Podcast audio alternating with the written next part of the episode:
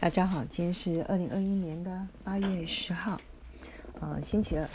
今天想跟大家分享的呃题目是新种姓制度。好，那在讲新种姓制度之前，就先跟大家分享一下什么是种姓制度。好，大家 Google 一下就可以得到答案。简单讲呢，它是一种社会阶级的制度。那特点是两个，第一个内婚制，也就是说不同类别不同婚；第二个。它继承的方式呢，是传承某一种生活的方式，例如职业、呃阶级、沟通交流的习惯、禁忌等等。简单讲，就是我们现在常讲的三观，呃，人生观、价值观跟世界观。好，这种状况在动物界呢，最简单的例子就是蚂蚁跟蜜蜂。好，在人类的社会里面呢，其实现在大家最常提到的就是印度的种姓制度。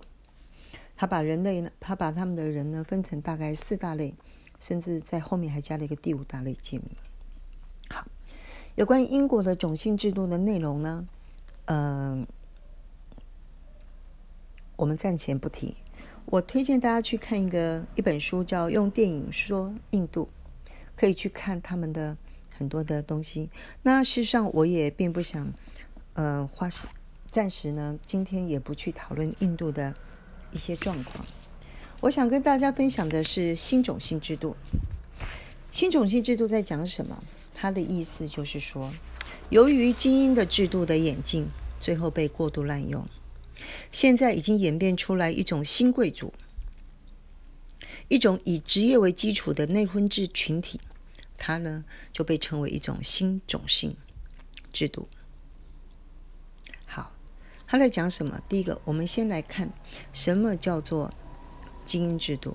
它的英文名字叫做 meritocracy，M-E-R-I-T-O-C-R-A-C-Y。它这个制度呢，我们被称为精英制度。其实用好听的一点话来讲，就是用人为才或者是用人为贤的一个制度。他主张权力的分配要根据个人的才能跟攻击。所以呢，每个人能够上位或者是进阶，是基于他在某一个领域的攻击，而且你要经过考核检定。好，这个呢，在中国的古老里面呢，科举制度就是最有名的，它就是一个古老的用人为才的制度。它有很多是世袭的，但是呢，政府呢，或者是说皇上，他就开了一个门，叫做。允许任何一个人通过考试来跻身进到这个精英的阶层，来去慢慢的希望能够，嗯，降低贵族世袭的官位世袭的这个比例，所以才而且有机会光光宗耀祖，这就是我们以前常听到的“十年寒窗无人识，一举成名天下知”的故事。好，在英国东印度时公司时期呢，也用过这样。他们也很怕他们公司的资源或是员工被某些人把持，所以他也用公开招考的方式去禁用他的员工。在美国呢，一八八三年呢，甚至成立一个法案，他们认为公务员，也就是说，他们规定为政府工作的工作人员呢，要使用竞争性的考试来选拔，并且在同一个基础之内赋予职位。而不是透过政客啊或政治家的背景这种内部关系来取得。好，那么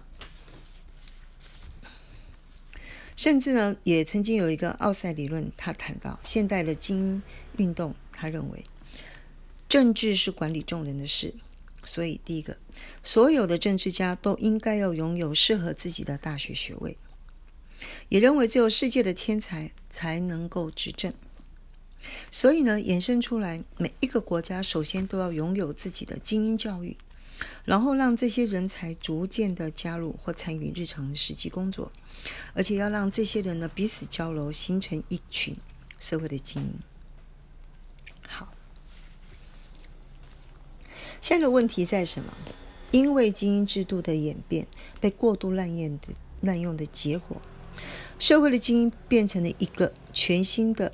一个团体，他们呢做了两件事情：第一个，阻断了机会；第二个，垄断了结果。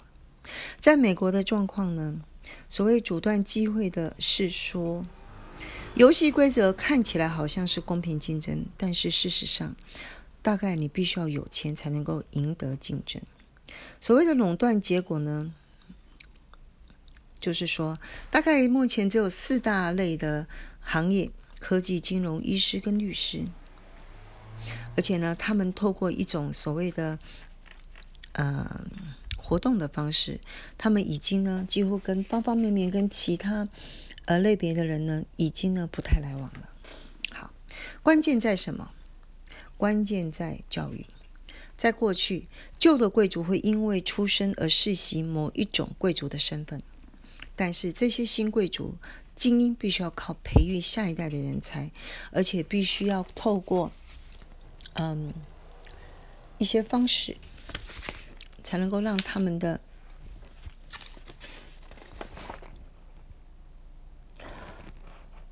成就来确保他精英的地位。好，我们先来谈教育。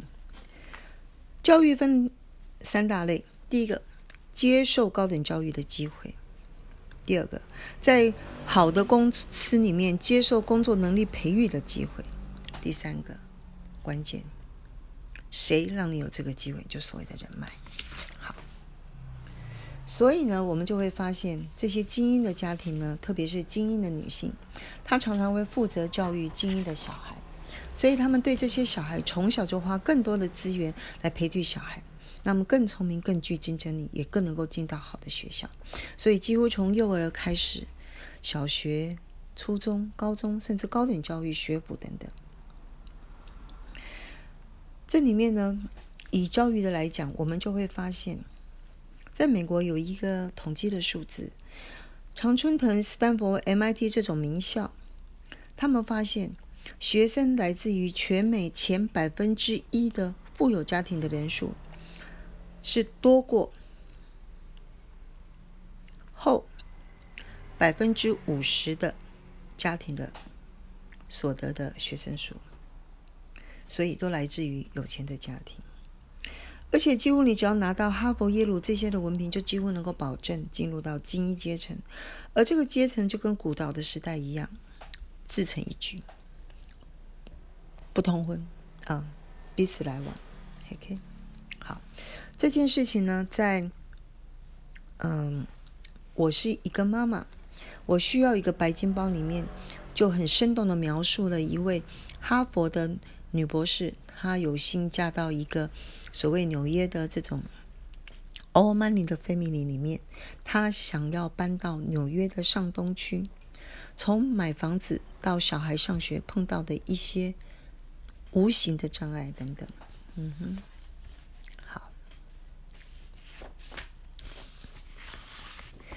现在的重点是怎么做，怎么应应，才能够避开自己。这不是一件容易的事情。我想能够做的，六十家人能够做的是，你还是要，嗯，每天鼓励自己，打开心眼看自己，也看这个世界，弄清楚自己到底现在在哪一个位置，然后想象一下自己未来的一年、五年、十年，自己想成为什么样的一个人，走到什么样的位置。或者是说，你想要跟哪些人在哪个生活圈过日子？所以每一天都要看过好自己，鼓励自己。如果一时之间实在也看不到那么远，那么至少就好好锻炼自己的脚力吧，把勤劳跟节俭纳入日常。以上，祝福大家。